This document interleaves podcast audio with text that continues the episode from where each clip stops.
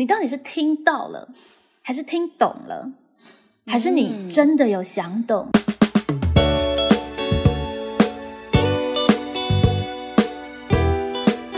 可是迂腐的意思是，不管环境怎么样，你都用不同的方式去应对它。环境如果是好的的话，它会有一个应对方式；环境是不好的，它也会有一个应对方式。对，是你会有应对方式，不是环境的好坏会影响你，环境的好坏会影响人。这个是荀子的思考，不是迂腐的概念。哎，这个真的是在考老师哎，真的是在考老师。我就是觉得混合体真的在考老师。有一类型的学生，他的问题是在于他的回答太儒家了，要不要知进退，要不要懂应对，有没有收获，都不是迂腐的重点。有一个很好的一个检视的方式，就是你可以套例子进去试试看，那你看看那个例子会不会矛盾？这如果考选择题啊，这些学生都会对。如果到了混合题的阶段，你对于刚刚的这个东西没有完全懂，你只理解一半，你是拿不到分数的。不要太仗势自己一定读得懂白话文，读得懂字，一定用笔去圈。我有没有办法用话讲出来，或者是我有办法用笔写出来？就用踏踏实实的用自己的话说一遍。混合题比较大的意义是在于事后的检讨，它的价值是在老师可以从学生五花八门的答案去推测、反推他们到底盲点在哪里，他们误解的地方到底在哪里。所以其实真的很考验老师。有时候你就觉得这个答案不对，可是你讲不出来他为什么不对。这个真的是有挑战性存在。可是我觉得还蛮不错的，因为毕竟我就是很反动那个备注式的人。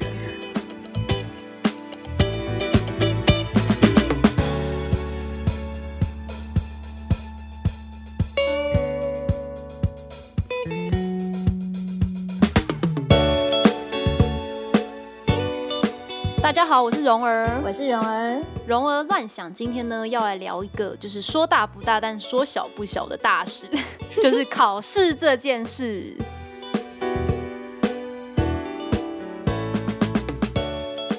没错，就是你求学历程十六年，你无法逃避的一件，唉。一件事，然后最近也要学测啦，就是在明年一月就要学测了。对，不过其实会引起我们觉得，哎，好像这个议题值得讨论，是因为昨天的新闻。对，就是最近有一个新闻是那个台大有某一个科系传出那个作弊丑闻这样。然后其实我觉得这种新闻就是会时有所闻，然后大家也不用就是台大光环，然后就就是特别怎么样，因为其实所有大概所有顶大可能都会有。这种新闻啦，然后对对，咱们也不要特别的，就是针对台大，对啊，都是个别事件，但是这个现象倒是值得谈一谈。就现象里面有一些纹理，倒是值得谈一谈。他蛮有趣的是说，他那个当事人好像他有就是怎么开出就是一百万以下的封口费给那个助教，原因呢，好像是因为他不希望他的爸妈知道这件事情。我当下只是觉得，哇塞，现在大学生这么有钱，对对对，我也只有这个。感觉就是，哇，这一百万，他他他们是多少人作弊，要怎么凑啊？我也是想说，第一个觉得，哇，台大是不是真的都是天龙国的学生啊？没有啦，对对，不过从他可能会担心爸妈或是重要他人知道，就是代表他也觉得这件事情其实是不 OK 的，对对，所以我们就有聊到了说，我们小时候到底有没有作弊过这样子。对，就是那就不要看别人，自己先来自省一下。对，这倒是我还真可以，还蛮还蛮理直气壮的说，我还真没作弊过。而且我从小都是那种，就是有时候班上会有一群人，就是然后可能他们都是有点大哥大之类的，就是看起来明显比较叛逆。对，然后我。就会觉得说这是不可以的，为什么可以这样？我会很明白的就跟他们说，对。然后其实大家也就不会找我作弊，因为这就大家知道我立场很很鲜明嘛。你已经就是被归类在另外一边了，对，绝不纠团绝对不会找你。所以，所以至少我可以做到，在我眼皮子底下，他们不会明目张胆作弊这样子。就至少在我周遭，你是怎么就是养成就是你觉得千万不可以作弊这个观念的？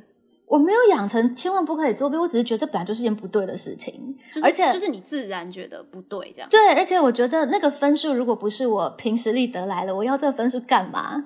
就这分数又不是我的，对，嗯嗯嗯。但反正你也没有当廖杯啊嘛，还是其实你也有哎、而且我还会明你也有 我国小的时候，我还会很生气的跟老师说，就是老师这些同学在社会科作弊，而且社会科老师叫他们不要作弊，他们竟然还这样。那他们都就是不会找你算账。对，我也觉得很神奇耶。然后，然后老师没有很秉公处理，就是老师没有，哦好像就是只是轻轻的念了他们一下之类的。我回去就写了五千字的长怨词。对，就是我国小五年你的知性级，题，你的知性题，对我国小五年级，我就会对这种事情就是非常的愤懑不已。可是那时候真的没有想到说，就是我觉得本来就应该这样做，而且会觉得老师怎么这么过分，就是包庇他们有一个们公平呐这样子等等。对对，可这件事情是直到我长大很大很大之后，有一次我们开了国小的同学会，我才解惑了。嗯我才发现、嗯哦，原来事情都很多面。其实那位老师是教我们是他第一届，就是我们是他带的第一届学生。那我才发现，原来他是真的很用心的老师，都已经事隔差不多十年了。这位老师还记得每一对个同学的名字。特色、绰号，乃至他说：“哦，您就住在那个我们学校旁边呐、你爸爸妈妈教音乐啊。”就是老师很关心学生，然后他才提到说，就是那一些孩子，就是我说我所谓的嗯作弊啊、大哥大的行为比较偏差的孩子，其实都是家境很辛苦，然后可能爸妈嗯就是都有特殊的境遇，比方说入狱啊等等的，所以其实可以看得出来，老师会特别。在那时候，我看在眼里是包庇，是因为老师其实是很同理，然后也很想要把他们带出来。他是想要帮助他们，因为他看到他这个行为背后，其实有更大的脉其实是有络跟一个很多的结构脉。络。对，然后他知道这些行为可能你可以去严惩，可是你没有办法改变他更大的结构，让他去做这样子的事情没。错，对，这故事还蛮感人，就是很有那个悲惨世界那个 上万强的感觉，就是那个神父对对对对对对对，可能我可能就是站在旁边的人说，你这神父怎么这么的包庇他这样子？就是那个故事里面有一个贾维嘛，他哦好像就是对他对那个上万强就是哦穷追猛打这样。但是我觉得老师在那个年纪，在那个状态，当然你还是会有你的角度，所以那也是不知道，就是后面对这啊，，这是不冲突的。我才知道，其实确实一个老师，他真的其实是可以为孩子呵护很多的。老师都说，我现在看那个社会版啊，都还看看那个通缉犯有没有他的名字，Oh my god！就是他还是很担心这个人有没有走偏，会误入歧途。我就觉得哇塞，所以好感人哦。对，到后来嗯我才会觉得，包括对于老师的评价，其实有时候都下得太早了。真的哎，如果他都过了十几二十年之后，你才会看到这些细节。对，而且这是蛮偶然的的机会，就是我们又办了一个 同学会，就是感谢 FB 这样子。啊，对对啊，所以其实作弊它是一个动作，但是它这个动作背后会牵涉到很多，嗯，甚至有的时候你是被你的同才，就你明明没有想要作弊，但是你同才对觉得你不参与一咖你就太哦不够意思啊，或是什么？对，像这个台大这个事件的这个主事者，其实他并没有想要，但是因为呃，就是同学们都就是一样的原因，就是同学们都一直请他做这件事情，他也没办法拒绝。所以他就是没有从小养成像我这样的霸气，就 是要是不对的啊，为什么可以这样？要有被讨厌勇气，要敢拒绝别人，这样。对 但是其实这样子后来想起来，好像真的蛮危险的，所以我一路活过来还蛮幸运的，这样。我觉得可能那些大哥大们也知道，就是不会跟就是你知道 小龙女或是黄蓉给计较这样子，对对大家都江湖上江湖。人就这样子太不道义了。那婉容那？婉容的经验又是怎么样呢？我就是比较像是一个正常人，也不是正常人吧，就是这样讲，好像在鼓吹作弊，但没有没有没有没有，我必须要声明，但是也必须要来做一个小小的忏悔，这样子，因为我从来没有哦讲过这件事情。但是因为我在卦对，但是因为我在看到这个新闻跟就是也是一样反身自省的时候，我有想到说，其实我自己有印象的，我觉得它会被定义为作弊的动作呢，也是发生在就是高中的时候。然后我记得那时候，因为我很讨厌要考默背注释，嗯也不是默背原文哦，因为是默背注释。高中还要被注释吗？对对对，我还是那个年代，我是要背注释的年代，没错。哇，你的年代已经晚我很多年代了。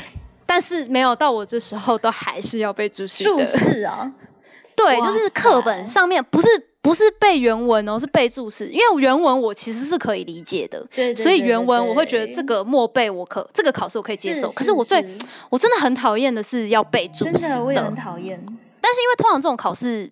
不是很大的考试，通常是那种很小中的很小的，就是老师可能随堂考你五个啊，随堂考你五个三个这种的，然后它是很小，就是这样就可以理解。我以为段考还考注释，那就太没有没有没有，是通常是会放在随堂那种小考卷是老师要检测你有没有认真读啦。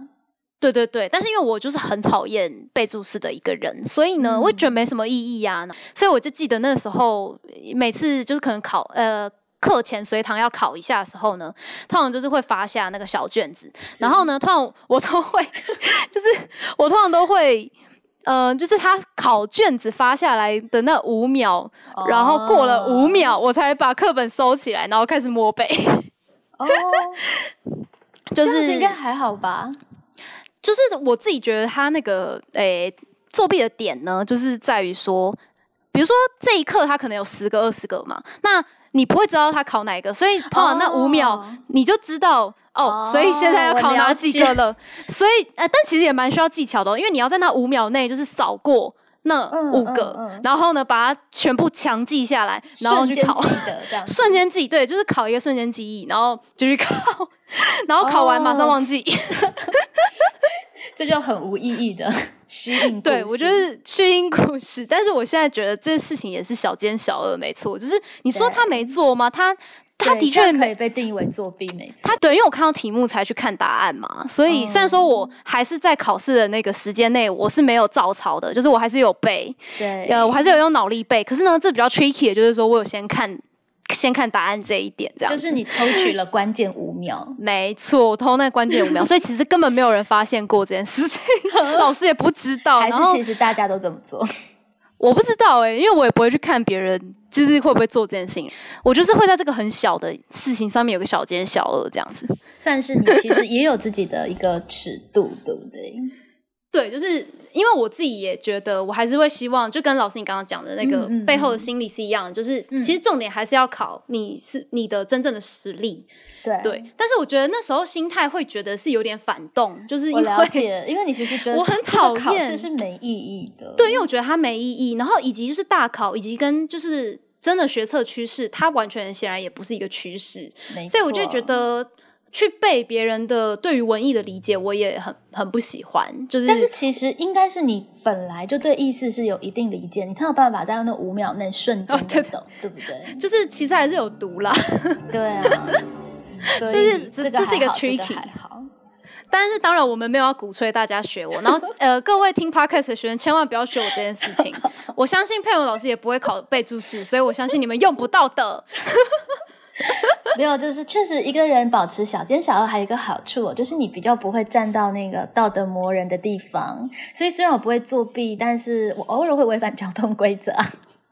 OK，就是每个人都有一些他的小奸小恶。对，跟你说好，那我也透露一下，其实变忏悔大会。对对对对对，其实就是好，我我最常做的。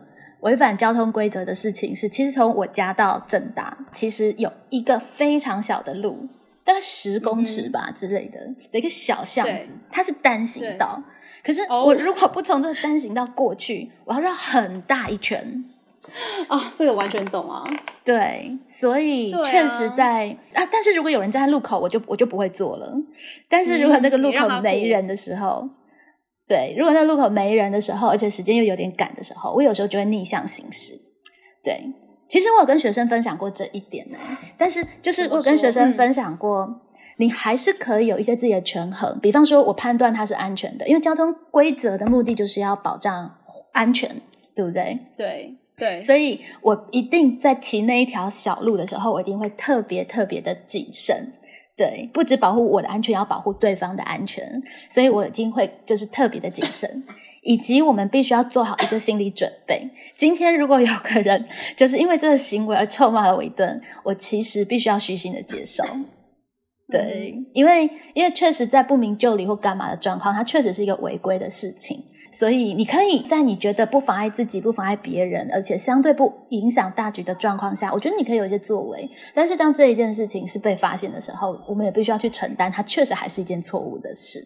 对，这就是让我想到，也是最近有一个交通规则的新闻，它就是说，呃，虽然我还不知道它实行了没，就是说。呃，以前我们停红线呐，如果你机车或是汽车，你停在红线，应该就是直接违规嘛，所以你是会被开单的。可是就是最近有一个新闻是说，如果现呃之后他会开始慢慢往这个方向走，就是他会推说，呃，只要你离就是十字路口可能十公尺到二十公尺以外的地方。你停，嗯，呃，你没有违反严重违反交通规则的话，你就算停红线，他也不会开单。嗯，然后我就觉得，哎，其实这个方向很很棒，哎，就是有点像你刚刚的那个单行道的例子，就是其实它赋予人民一些做判断的一个空间，这样子。对，就是他定的目的其实就是要不要妨碍别人。那如果没有妨碍别人，你硬是用法规去要求，反而让这个规则变得没有意义了。嗯嗯嗯嗯嗯，对，所以这个真的是，对我还是要跟我高中的老师忏悔一下。好，表示我们都是蛮有良知的人，至少我们都知道这样是不对的。其实我还看到连串最近的新闻，我觉得另外一个让我更不可以接受的是那个说，呃，老师说必须考试，但是同学说又没有说不能开手机。哦，是哦，有同学跟老师吵这个，就是就是老师去指质疑的时候，然后他的回应是又没有说不能开手机，然后他们就用手机去查答案之类的，而且还把这东西上传，就是边考试边吃泡面的这整个是上传。我觉得这里还牵涉到一个是你应对的态度，比方说婉容只是做这么小的弊，他就要忏悔，要跟要跟神忏悔，然后 又会觉得不太好意思。那个要封口费的，至少他知道这件事情是错的。对，但当然就是用用不不当的方式去弥补一个不当的方式，然后就可能会越管越大这样子。嗯，对对，对我觉得比较可怕的是这种无所谓的态度，而且就是钻钻小漏洞，明知但是你你你明明知道老师的意思就是希望可以凭实力，可是你去装那个法律的漏洞。对，而且我觉得最近因为我在呃研究所的那个必修课会需要有数学的这个。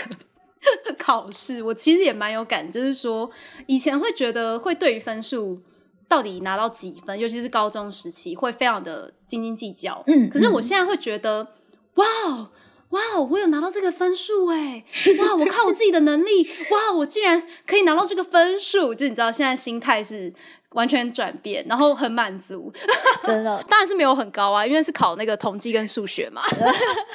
但是，但是我会觉得说，嗯。就是我这样子的背景，已经离开学院这么久，然后回来读数学，然后我最后凭我自己的能力得到一个不高也不低的分数。其实我就觉得，哎，他已经是对我的学习的一个还不错的、还不错的一个印记，是一个留念这样子。所以其实考试的分数是相对的，对不对？就是对，我觉得是相对的。那它有的时候有价值，是因为它真的证明了你学习的认真，它其实才有那个价值。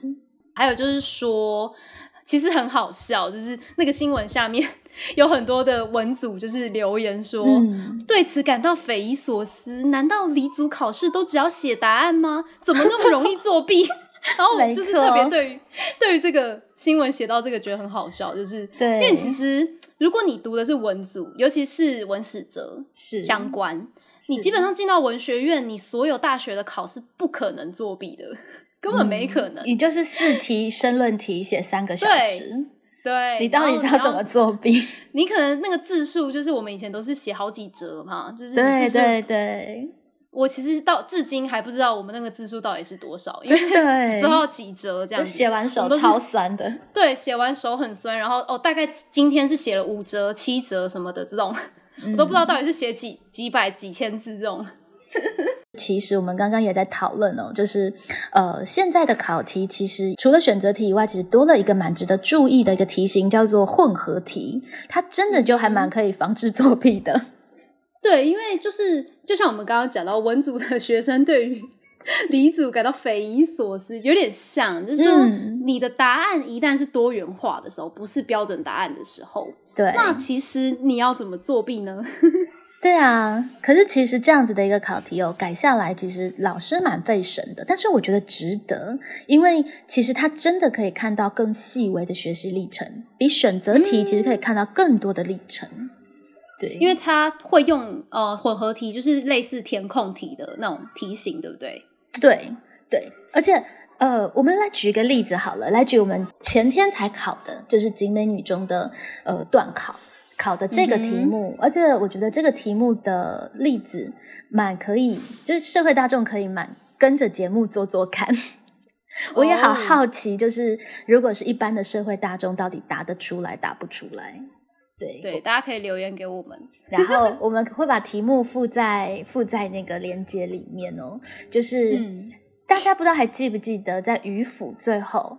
就是屈原《楚辞》的渔父的最后，那个渔父要离去的时候，唱了一首歌。他不是屈原说：“哎呀，众人皆醉我独醒啊！”他劝那个屈原什么要鼓泥扬波啊。然后那最后的地方，渔父其实唱了一首民间歌谣。对，沧浪之水清兮，可以濯吾缨；沧浪之水浊兮，可以濯吾足。嗯，其实它是一个民间歌谣，意思就是说，苍狼的水如果是干净的，你就可以拿它来洗帽带啊啊！苍狼的水如果很脏，你就不要洗帽带嘛，就洗脚就好了。这首歌它的大意大概是这个样子。可是这首歌很有趣的是，有两个版本，在《楚辞》有记载，在孟子的《离楼》也有记载。OK，就是渔父引用过这首歌。也有在孟子里的一段记载，是孔子也曾经听的这首歌，很有趣哦。两个人听到同一首歌谣，但是两个人的解释完全不一样。哇哦，这个很文学批评。对，渔夫的解释其实就是说：哎呀，苍狼的水如果干净，你就拿它来洗帽带嘛；啊，苍狼的水如果脏了，你就拿来洗脚就好了呀。你干嘛要想那么多呢？所以婉容可以听得出来吗？在这样子的一个语境里，那个苍狼之水代表的是什么？就是是世界的局势，类似这个样子吧？对，世世局。对对，这就是其中的一格。他请问你，渔府对于苍狼之水的寓意，他是怎么去理解的？OK，那答案其实你写世局、朝野、呃，世界的状况、外在的环境，其实都是对的。OK，这就是大家可以去比较一下，它跟考注释的差别在哪里？哎，就是我前面那个对 默背注释的部分。对，为什么我觉得默注释真的很没有意义？因为他就告诉你说，苍狼之水的寓意就是局势，那他写朝野就错，这个是没有意义的，因为他其实懂这个概念，其实就 OK 了。对，OK，那在考验大家哦。那个孔子听到了这首歌，他的后面的句子写的是。孩子们啊，你们要仔细听这首歌啊！青丝浊音，浊丝浊足矣，自取之也。苍狼的水干净啊，就被拿来洗帽子；脏了啊，就被拿来洗脚。这都是自找的呀。人必自侮，然后人侮之。人一定是先自己侮辱自己，别人才会侮辱他。嗯，请告诉我，那在这个例子里面，苍狼之水对于孔子来说是什么意思？我那时候也是先想到白话文的那种说法，就是他是自己呃选择了他自己造成的，嗯，就是不管你是被人侮辱嘛，嗯，或者是你是受人敬重，都是你自己的，都是自己造成的。那苍狼之水是什么意思？他的这个苍狼之水，对他用苍狼之水来比喻什么？嗯，是他自己的修为吗？对啊。对不对？嗯，所以有没有很有趣？孔子听了这首歌曲，他立刻想到的是说：人的修为如果好啊，别人就会好好的对待你；人的修为如果不好啊，别人就会很糟的对待你，就会鄙视你，很儒家，对不对？所以这个题目本身其实是一个很有趣的的题目。然后我真的是改。改考卷的时候非常悲伤，是因为这个明明是就是我的实习老师试教的内容，而且还请他们事先写过，但是还是有一堆学生给出很多奇怪的答案。对，嗯，对，因为他第一格就是要填苍狼之水的寓意，这个大部分同学都有填对，下面就难了。那渔府赋予歌谣的意涵是什么呢？嗯。这里真的有点乱，对不对？孔子的意思就是说，你不管受人轻蔑或是敬重，都是自找的。这是孔子的意思。但是迂腐的意思就是说，其实不管外在环境怎么样，你顺势而为就好了嘛，你不要过度标榜自己嘛。好，就是你用不同的方式来应对局面嘛。嗯，对，所以你只要写到这样的意思，你其实就会得分。先说，我一开始在看的时候会觉得，哇，这么多答案全部都是用白话文，自己自说自话，还蛮有趣的。我觉得这句型就是超级学生的那种那个句型，这样子。没错，所以我觉得混合题比较大的意义是在于事后的检讨，它的价值是在老师可以从学生五花八门的答案去推测、反推他们到底盲点在哪里，他们误解的地方到底在哪里。对，所以我觉得它确实是一个蛮好的一个思考训练的一个方式，但也很考验老师，因为每一个人答案都不一样。可是你要有，你要给不同的分数。学生如果拿来质疑你，还要每个都讲得出来，为什么分数不一样？对，而且每个人的那个误解点可能会会不一样。所以啊，我觉得就是跟学生 run 了这一个学期之后，我觉得老师的头脑都变聪明了，就是老师也在思辨这样。对，老师老师被训练的最好，因为老师一天到晚改这种题目，然后你在评分的时候，你要非常非常的清楚。嗯，这一个选项有两分，答对了可以得两分，答部分对可以得一分，如果没有答对就是零分。那这个。混合题，我觉得未来会是在学测影响分数蛮大的关键，因为其实学测的配分是 double 的，嗯，是零二四，有没有很可怕？所以它不会，它就是也是三个等级这样子，基本上对，但是给分是零二四，改的老师也还蛮可怕的，因为你的一念之间会决定这个人是两分还是零分还是四分。而且它落差就是以二为间距，没错，就是一题选择题的答案。对，哇，这个真的是蛮恐怖的。嗯，对。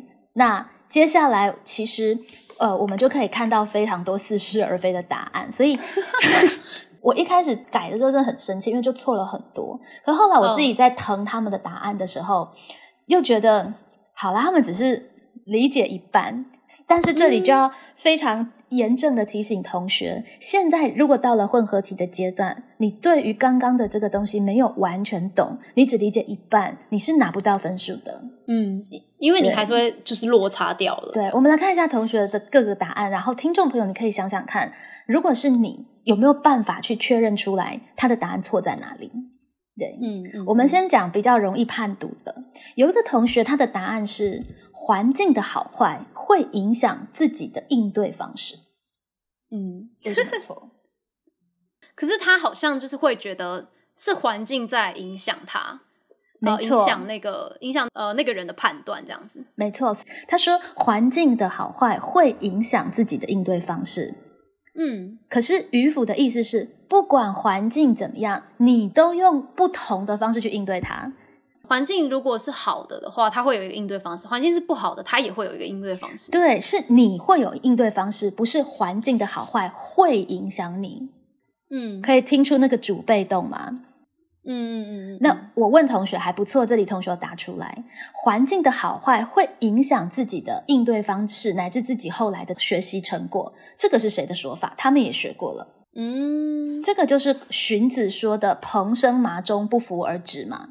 白沙在念，与之俱黑嘛。环境的好坏会影响人，这个是荀子的思考，不是迂腐的概念。对，同时学荀子跟渔夫是吗？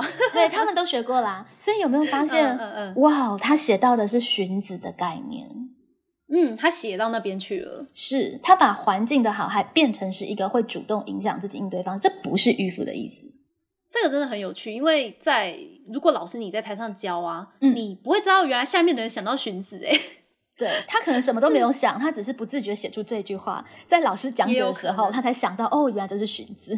就是在他的大脑中，他还没有有机的去整理他们，是所以就是他抓到了一个些概念，对只是一些概念的 label，然后他就放上去，对，就对就乱放这样子，牛头不对马嘴的，所以我才会今天特别提醒同学，到底每一次的学习，其实从这里你就可以去检视，你到底是听到了，还是听懂了，还是你嗯真的有想懂？其实不同的层次，你其实会被考倒的那个那个状态就不一样。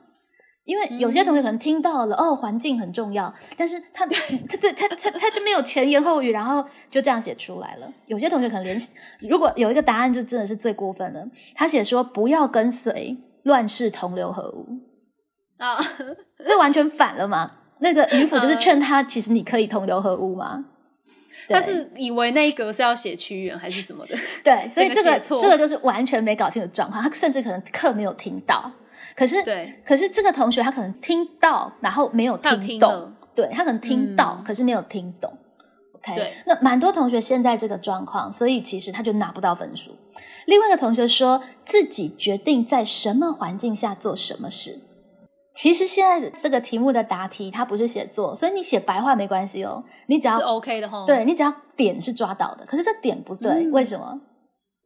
自己决定吗？自己决定在什么环境下做什么事，呃，所以他呃，可是可是呃，如果是渔夫的话，他应该是环境，嗯，现在环境是什么？然后我决定因应那个环境去做我的决那个我的动作，这样子，没错。所以其实真的很考验老师，有时候你就觉得这个答案不对，可是你讲不出来他为什么不对。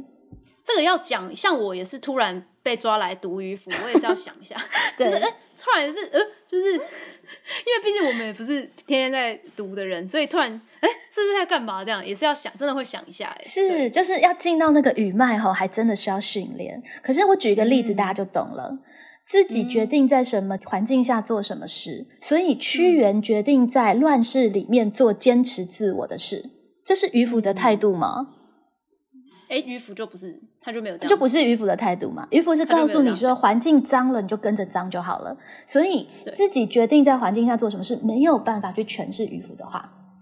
我觉得很多小孩其实他在写的时候，他就是茫然的把句子写下来，是就是要填空嘛，就很粗略的写。所以其实它确实是可以蛮。蛮好的，去检视你自己思考够不够细致，够不够周全。嗯，对。但是有一个很好的一个检视的方式，就是你可以套例子进去试试看。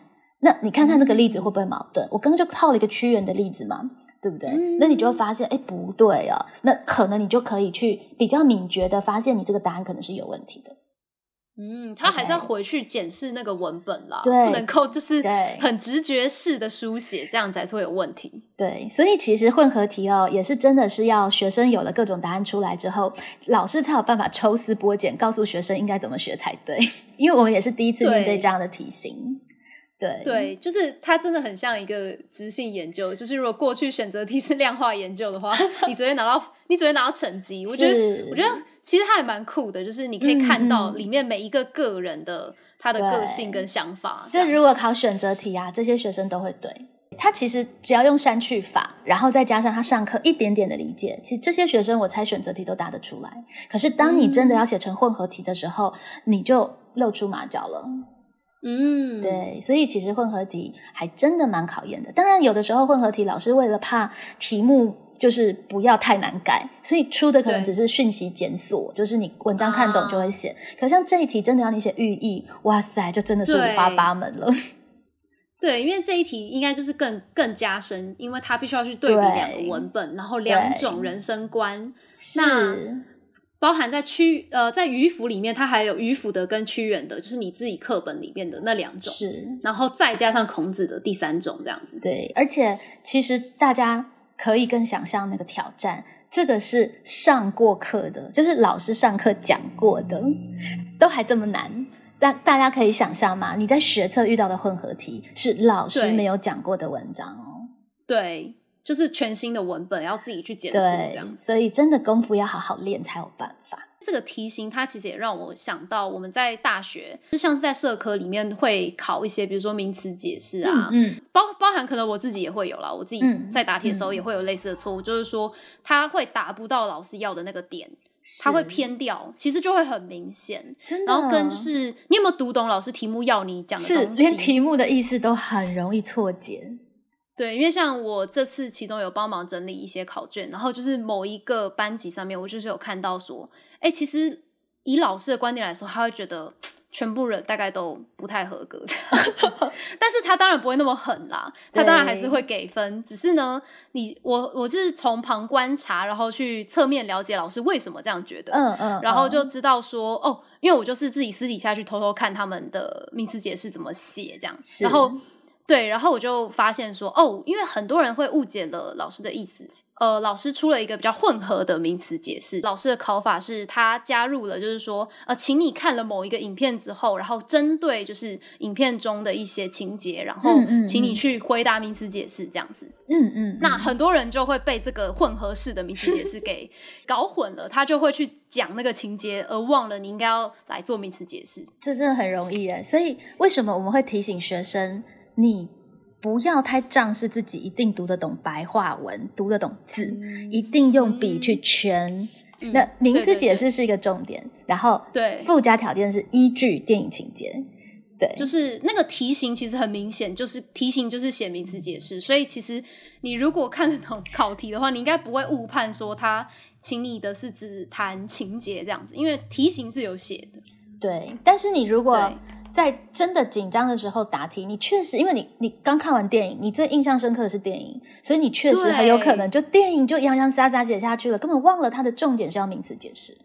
对，我觉得就跟就是像老师这题混合题有一点像，就是说，因为上面突然来了两个文本，然后下面有那些空格跟就是。呃，你脑中里面本来读过这个文本的资讯，然后这些东西啊，考试一来又有时间压力之下，你可能就哦，我脑中想到的东西，赶快就把它写下来，然后你就没有注意到它是不精准的。嗯嗯嗯嗯嗯，对。那当然，这一题事实上也还包括老师，如果比方说他课本就印了迂腐的寓意是什么，那学生把它写下来，要全部都写对，其实没有什么意义，因为学生就只是把它背起来。对不对？那这个混合题的意义是，它没有明显的一个注释，就是说迂腐的寓意是什么。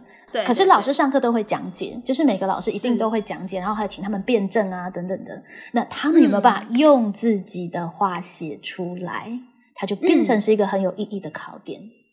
对，因为我看到的时候蛮惊艳的，是大家都是用自己的话，这点就是真的是用自己的话。高中经验差很多嘛，毕竟我高中很反动，就是 我讨厌背注释这点。现在总算有了解套，这样子，这个真的是有在进步的感觉。其实这个在我们之前，呃，红莹老师他录的那个文言文。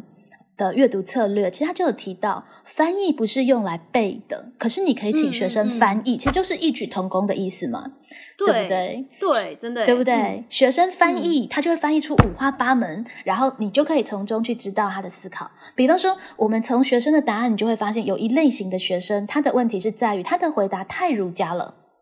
嗯，这个还蛮有趣的。对，嗯，我讲几个，比方说世道变化的好坏，自己要知进退，懂应对，用不同的心态面对，有不同的收获。沧浪之水是可以做这样的延伸，可是要不要知进退，要不要懂应对，有没有收获，都不是渔夫的重点。嗯，渔夫的重点超意了哈。对，渔夫的重点其实只是说，这样你会生活的比较舒适，你就不用自苦了。所以，其实有的时候，你有没有读懂？是你有没有抓到那个调调？就是那个渔夫他在理解事情，他的生活的那个调调。嗯，对。还有就是因为读过了很多文本，嗯，就是你可能会超译它，你可能会把太多的元素加到你的答案里面。对，嗯，溢出去，你的答案就溢出太多这样子。尤其因为儒家是大家最熟悉的，就是而且老师说教常常就是都是儒家的那一套。所以会不会老师自己也也会觉得，哎，嗯，写的对啊？是哦，是哦，有可能哦。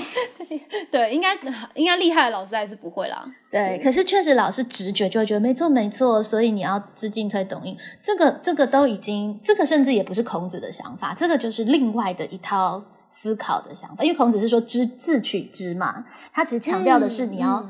你要道德维持的好，别人自然就会很就会对你很好。可知进退懂应对，强调的是你要去迎合，或者你要去观察别人希望你怎么做，而你怎么做。所以这个严格来说也不是孔子的思考，这有点礼记的感觉了，就是你要有点礼教的感觉。对，如果我们的节目讲到这里，你都完全可以听懂，那就代表你的头脑的那个思辨能力真的不错。就听众朋友也可以自己解释一下。真的是蛮细微的一个差异。可是其实我觉得文学，尤其是文艺理解，就是差在这个精确度上。对对，那现在对于高中生的精确要求已经到了这个程度。从这个地方，我们来讲两个答案。有一个同学写答案是用形舍藏，我给他一分；另外一个同学写的是达则兼善天下，穷则独善其身，我给他零分啊。这两个同学其实都应该算是有听懂的同学。但是他们没有完全想懂，就是迂腐的那个讲法，确实很像是儒家的用心舍藏，但是其实严格来说还是有不一样的。婉容可以感觉出来差别在哪里吗？一开始看到的时候，我是先愣住，想说，呃，怎么会写到用心社藏？然后，所以我也是问佩蓉老师，问了蛮久，说，哈，为什么？因为一开始还想说，学生是蛮厉害，他竟然会写到用心社藏。对啊，其实他 记得这个专有名词，我已经很感动了，对不对？代表他有认真上对，对，就是他用另外一个典故来来呃回答这个答案。其实还，我还想说，哎，怎么蛮厉害的这样子。对，而且其实很像了，很像了，就是渔夫的讲法很像儒家的用心舍藏了。但是这个答案的问题在哪里？这个答案的问题是在用心舍藏，它已经是很明显是一个儒家的修为跟呃处事观了。嗯，就是你可以入，你可以试，就是你可以当官，你就当官。对，那但是不行的话就没有，就退隐，你就退隐。但是他这个退隐的意思，其实跟渔府说的随波逐流又不一样。这个退隐是你不认同那个局势，所以你退隐。所以这个藏的姿态，其实跟渔府要表达的那个调调是不太一样的。严格说来，嗯但是因为他已经可以想到这个词，而且其实没有很明显的呃冲突，所以我还是可以给他一分。但是另外一位同学写了另一句：“达则兼善天下，穷则独善其身。”独善其身的这一句话，就明显违背了渔府的思考。嗯，渔府是不标榜善的。嗯，对不对？就是只有提供给你那个状况。对，就是你要随波逐流的方式。他是，他是说你要你要参与官场，在官场里面装疯卖傻，其实对渔府来说，应该也是可以接受的嘛。他没有评价，他没有评价这个行为，他并没有要你去评价说哦，那个局势是恶的等等的。对，所以这个答案真的就不能给分。然后很可爱，有一个同学就跑来问我说：“老师，那我为什么这样子写，我有拿到分数呢？”所以我说，今天的小孩真的很乖，对不对？你是说他写这个答案，但是他得到分数？他写了相似的答案，但他得到了两分。他自己出来就是自首。对他写的是，对他写的是：“若世道清明，可兼善天下；时局混乱，随俗漂流。”哦，好像比那个好一点。这个答案其实就 OK，因为青丝浊音嘛，所以确实，如果世道清明，渔府也没有反对你出来兼善天下。然后时局混乱，他写的是随俗漂流，他不是用独善其身，其实就还蛮合渔府的意义的。嗯，因为就是他有把两个觉呃两个状态有就是并列，而不是说两个状态都是善的抉择这样子。所以他第一个状态里面的兼善就是 OK 这样。对。但是因为他听到你的解释，他就会想说：哈，我也有写“兼善天下”四个字，我是错了。是是是。可是其实错的重点不是在“兼善天下”，是在“独善其身”。但是他没有写出“独善其身”。嗯，所以他就 OK，他就 OK。第二个。对第二个状态的判断，他是判断是对，所以这个其实就有得到两分是没有问题的。这个状况就很可爱，因为学生还可能反面会觉得说，呃，那如果我有写什么，我是不是就错了？这样子。对，所以其实很有趣。然后，呃，还有一个学生也是差一点点，这就比较明显。有个学生写：“处于混浊世俗中，则与世推移。”这也不对，为什么？它是有一个条件吗？对，与世推移都是迂腐的精神没有错，可是它定义了混混浊世俗，于是它的这个定义没有办法去解释青丝浊音这句话，就是他没有解释两种状态这样。对，所以其实他把混浊两个字两个字删掉，他就得两分了。啊，对不对？点点对不对？处于世俗中，则与呃，处于世俗中，无论好坏，都与世推移。其实差差不多就对了。可是他写了，对他写了混浊出来以后，他其实就没有办法完整解释青丝浊音啊。对，对不对？这就不周全，好不周全。嗯那下面同学写说，是跟随世俗，或是继续维持高洁的处事。老师真的要从很多奇怪的答案里面 Oh my god！去辩证哎、我就只是想说，第一个第一个念头就想说，哦，这句子到底是有有够不完整的感觉。对，这就不周全哦。对，是谁跟随什么样的世俗？而且重点是在于继续维持高洁的处事，这个是渔夫明显不赞成的。嗯，对不对？那你如果写说在呃清明的时候就维持高洁，在混浊的世俗呃就就不要坚持，那这样就对了。因为他就是没有把那个状态写出来。对，这就所以搞不清楚的答案。对，那那他那两个东西到底在讲什么东西，就搞不清楚。对，所以有没有发现真的是有道理的？老师真的不是乱改的，哎、这个这人是在考老师哎、我真的是在考老师。我真的觉得混合体真的在考老师。对啊，对，好。然后还有同学写要与世推移，每个人都有自己的一套方式。这这也不个后面的句子，后面的句子是是在写文案吗？他在他他为什么会有后面那个每个人那个句子？对啊，所以有没有发现，这也不是渔夫的意思？渔夫没有标榜每个人都有自己的一套，他没有标榜多元，他标榜的是与世推移，他没有标榜多元方案。他这个多元方案有点帮渔夫整个大超意，这样对，他不是套入嗯，他套入自己的那个阅读心得，他觉得啊，那我有一个方对，每个人都有方式，然后你就尊重别人。可是这不是渔夫讲的，对。然后另外说，懂得适应环境又不失去自我。失去自我是对，渔夫也没有谈到失不失去自我的问题，对不？对渔夫不 care 不 care 你有没有失去自我，他其实 care 的是你在不同的环境，你有没有办法生活的下来。所以这也不对啊。哇，这个真的是跟可能呃，我觉得过去的那种国文教育也算是蛮颠覆的一种考题耶，因为会发现学生的趋势多好像多半都是超译的感觉，他嗯会。他会很呃比较恣意的就就超越了题目的对，限制，然后不精准，没有抓到重点。就其实不是现在个精准对，对其实如果如果听众朋友们真的有心，你自己写写看，不是太容易。对，我一开始有我我觉得我整集就是在被佩蓉老师考题这样子。被他考考到，就是从一开始我也是要先做一遍，然后再、那个、对，真的其实 没有那么容易。我们下次其实真的是请那个就是老师或是社会大众来写写看，我觉得应该很有意思。对我现在是社会大众，我真的不是中文系，在那边忏悔。但是一开始从学生的角度写，哎、其实已经要想一下喽，然后再切入到老师的角度来看这些答案，哇，那真的又是另外一个思辨，是是很激荡哎、我尤其你又在考试有时间压力的情况下，嗯，这个这个真的是有挑战性存在，可是我觉得还蛮不错的，因为毕竟我就是很反动那个被注视的人。对啊，那现在终于不被注视了，而且我觉得其实这真的就是练到功夫啦。所以我觉得其实现在国文好好学，你真的是会变聪明，你不觉得吗？而且对啊，你其实应用性应该是蛮广的，业界很多就是沟通上面的细微差异。对，现在沟通会出现这么多问题，你真的是这样考出来才知道，原来大家想事情真的都是南辕北辙。对。其实你以为你们对在对话，可其实你们想的原来都是不一样的地方，因为其实大家对于运用精准的语言，其实是有不习惯的地方的。对，而且其实台湾人讲话应该算是比较比较偏不精准的，我们没有这个习惯吧。对，我们可以中文也是，嗯，对啊我们可以讲的委婉，可是我们其实是可以讲的很精准的。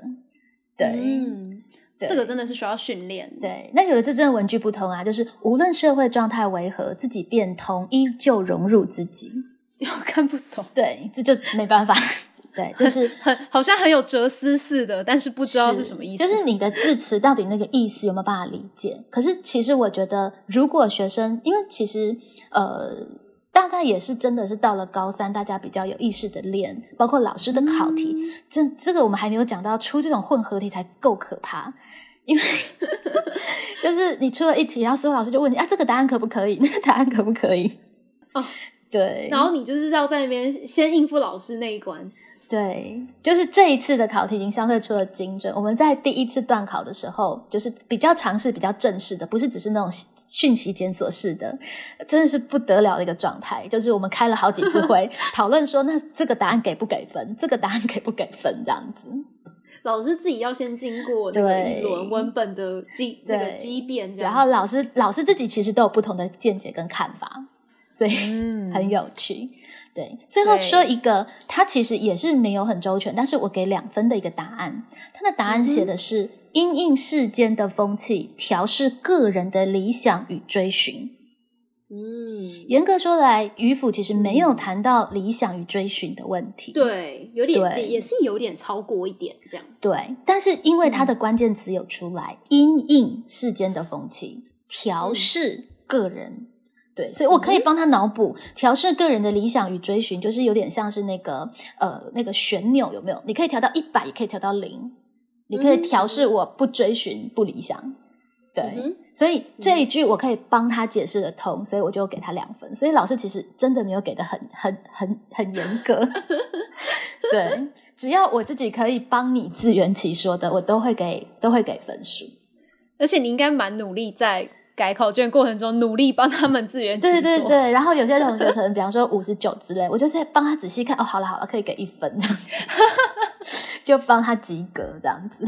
这也不错，因为就是可以在混合题上面有一些弹性空间，否则选择题就没这个空间。对对对，但但有些学生就说：“老师，我也是，可不可以给我一分？”但是我真的看不出来，我就真的没办法，就是我真的没有办法说服我自己的良知，我就真的没有办法，就是我没有办法指鹿为马说那是对的，那就没有办法。所以真的也是在考那个说服的那个你用字的精确，跟你能不能说服人这样是。所以我很希望，其既然考试都已经变得这么有挑战，我真的很希望，其实同学在这样子的一个呃这样子的一个时局里面，真的好好练习。你做任何事情，不然你就真的被说服，不然你就提出自己的见解，弄懂，直到自己弄清楚为止。嗯，对比方说，我们第二大题考的是赋比心，就是关关雎鸠，在河之洲，到底是赋还是比还是心？以前如果选择题，大家只考到这个这个层次，对不对？那它就也有一题混合的手写题，就跟你说，你依据什么关键判断出它是赋还是比还是心？嗯，对。那同学就要去书写理由，对。嗯哼。但是你如果第一个判断错，你下面当然就写错啊。嗯，对，而这个又让我很生气，因为这明明在那个课本赏析 就要写它是新，上课我也有讲解，但是还是会有同学就是写不出来，就是会写其他的答案。对，但是我可以理解，我可以理解他们，比方说会误会为呃为父，觉得他是铺陈，因为他觉得关关雎鸠，在河之洲，有可能鸟真的在前面呢。对，那为什么它不可以是父？或者是说，对啊，关关雎鸠，它就是比喻那个淑女跟君子的好逑啊，为什么不可以是比呢？这些问题都很好，可是我觉得混合题的考法就提醒你，你如果有这一些疑问，你其实应该在当老师说它是新的时候，你应该就质疑老师了。老师他为什么不会不可以是父？老师他为什么不可以是比？嗯，对不对？就是如果你有看到那个赏析是这样写。但是你不懂，你至少也要知道自己不懂。嗯，以前不用，以前你把它背起来就好，因为它只会考你选择题，它不会问你为什么。对，对不对？可现在会问你为什么了，所以你还要很确定的说，复比心这个这个考点，你到底是知道了答案之后，你到底懂还是不懂？这个部分就有必要去弄清楚。其实复比心它确实本来就是一个光谱，可是因为《诗经》不断的重复运用，其实它被理解。还是有一套的东西，我们会把它解释为，我们会把它理解为心；一套的东西会把它解释成负或丙。那心其实主要就是那个景致重点，不管它是真的假的，它是用来烘托情感的。嗯嗯嗯，对，它是用来烘托的。可是像是那个。呃，比方说木兰诗，东市买骏马，西市买鞍鞯，南市买买辔头，北市买长鞭。他去买的这一些东西，他其实是在呃铺陈，哇，他多认真的在准备，他是真实去做了这件事情。OK，、可是青青河畔草，绵绵思远道。这个草长得好茂盛啊！事实上，他要强调的是那个绵绵不绝的心情，是超级抽象的心情。嗯，对，所以这个风这个风景，不管它是真的还是假的，它是用以烘托的。嗯嗯嗯，对，那烘托这个词，我之前确实在上课可能就是匆匆带过，没有特别强调，因为我不知道学生会误解在这里。对，但是当学生这样错了之后，我就可可能会去思考，哇，学生把它跟负跟它跟比搞混了，可能会是什么原因？那我才会知道说，哇，那我要特别在引号去强调出来。对，所以这个真的也是蛮挑战，就是学生自己考试的一个习惯，就是过去可能会，你只要选择题做完之后，你就去针对你错的东西，然后你就去检讨，其实你下一次你可能就可以避免再犯错。这个可能是比较习惯的，就是检讨考卷式的一种是是，考试习惯。可是我觉得这样听起来呢，你你要去面对这个新型的混合题啊，你就变成是你要习惯在考前你就要有一个辨别，否则的话，你等到考试的时候你是完全写不出来。因为他问你为什么，对，然后他会直接请你判读这个东西的意思了。可是其实如果不嗯懂，对啊，你就写不出来。嗯，可是其实每一次考后就是下一次的考前，不是吗？对，大家也不用太紧张。对，就是慢慢养成这个习惯，就是要去追根究底，至少你要分辨得出来，我到底赋比兴我懂了还是不懂？对，嗯到底沧浪之水，老师讲孔子跟渔父，他们好像老师好像有说他们理解的不一样，我到底懂或不懂？我有没有办法用话？讲出来，或者是我有办法用笔写出来，就用自己踏踏实实的用自己的话说一遍。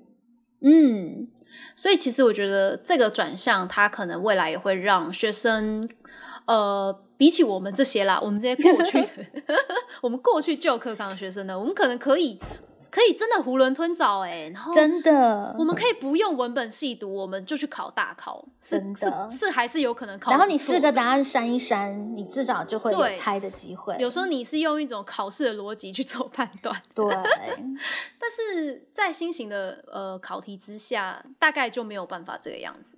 对，所以这一集的这个混合题的分析啊，我觉得呃，也许可以给老师或者学生参考。就是其实这个题目是有意义的，虽然它改起来真的是辛苦很多，但是它哦确实是可以看到蛮多纹理，你也可以可以知道说，哇塞，原来学生可以理解的是这个样子。那以前对啊，嗯以前不见得是学生都理解的比较好，他只是没有呈现出来而已。对我，我觉得大部分的人，他的高中毕业之后，他可能就是带着那个不用太理解、不求甚解的一个阅读习惯，他其实就进入社会了。是，然后，因为大部分人又不会读中文系，他不会去对学到文本系读那一套啊，他不会去学到文学批评这一套啊，所以他就这样子就进入社会了。那可能很多的人对于文学啊，或是对于这些呃文言文啊这么排斥，其实就是因为他带着过去的那一套。是，而且因为他没有理解清楚，所以根本有意思的地方你根本还没读到，嗯，对不对？所以难怪你觉得那么无聊，因为你根本还没读到有意思的地方啊。对啊，然后你就只是在应付一些比较机械式的选择题了。那当然，你自己的生命你也没有参与在这个文本里面，你就觉得无聊。呀、当然是很无聊。不然你光是这个同一个歌谣，然后两个人读不同的地方，你不觉得就很有意思吗？再加上你自己的看法，作为对学啊生，你又是第三层，所以那个会真的超有趣的。对，以前这样子没有问题，是因为以前也不太需要沟通，就上面说什么我就照办。可现在是所有人都可以讲话。对，嗯所以也难怪现在社会这么乱，因为每个人都可以讲话，但是每个人讲话都不精准，然后理解对方更不精准。真的，你其实也是一个公民社会的困境啊。就是对，当你要有一个有品质、有有素养的公民社会的时候，其实你必须要在语言这件事情上面去加强。对，对啊所以有可能，比方说渔夫唱了这首歌，然后就有一个人问说：“哎，所以渔夫刚刚说什么？”你说：“哦，他说要达则兼善天下，穷则独善其身。”然后渔夫就吐血，对不对？衣服就觉得哦，不被这个世界的人了解，那就更不用说屈原啦，对，屈原都投江去了，这样子。对，还好他就那个古意而去了，他就不理会大家所有的理解了，这样子。他可能很早就看透了，对他已经很早看到会发生这样子的事情。对对对，对，所以他他很聪明，他就走了，这样子。哼，我不猜你们这一咖了。好哦，虽然屈原跟渔夫都走了，但是我们必须留下来，在这个世间继续的周旋，所以还是期待大家都可以透过这样子一个训练，然后把自己的语言变得更加的精准。事实上，不管是去读白话或者是文言，其实也会让自己对于生活的质感比较可以去细品出它的滋味。然后老师虽然辛苦，但是确实也有一种发现新大陆的感觉，就是哇塞，原来我教的课学生是这样想的。对对对，你这个很像做一个调查报告。对对对对对，所以嗯，我们可以很期待未来，其实会有更棒彼此的理解的一个风景出现。没错，那我们今天这一集就聊到这边。OK，之后继续聊喽，拜拜，拜拜。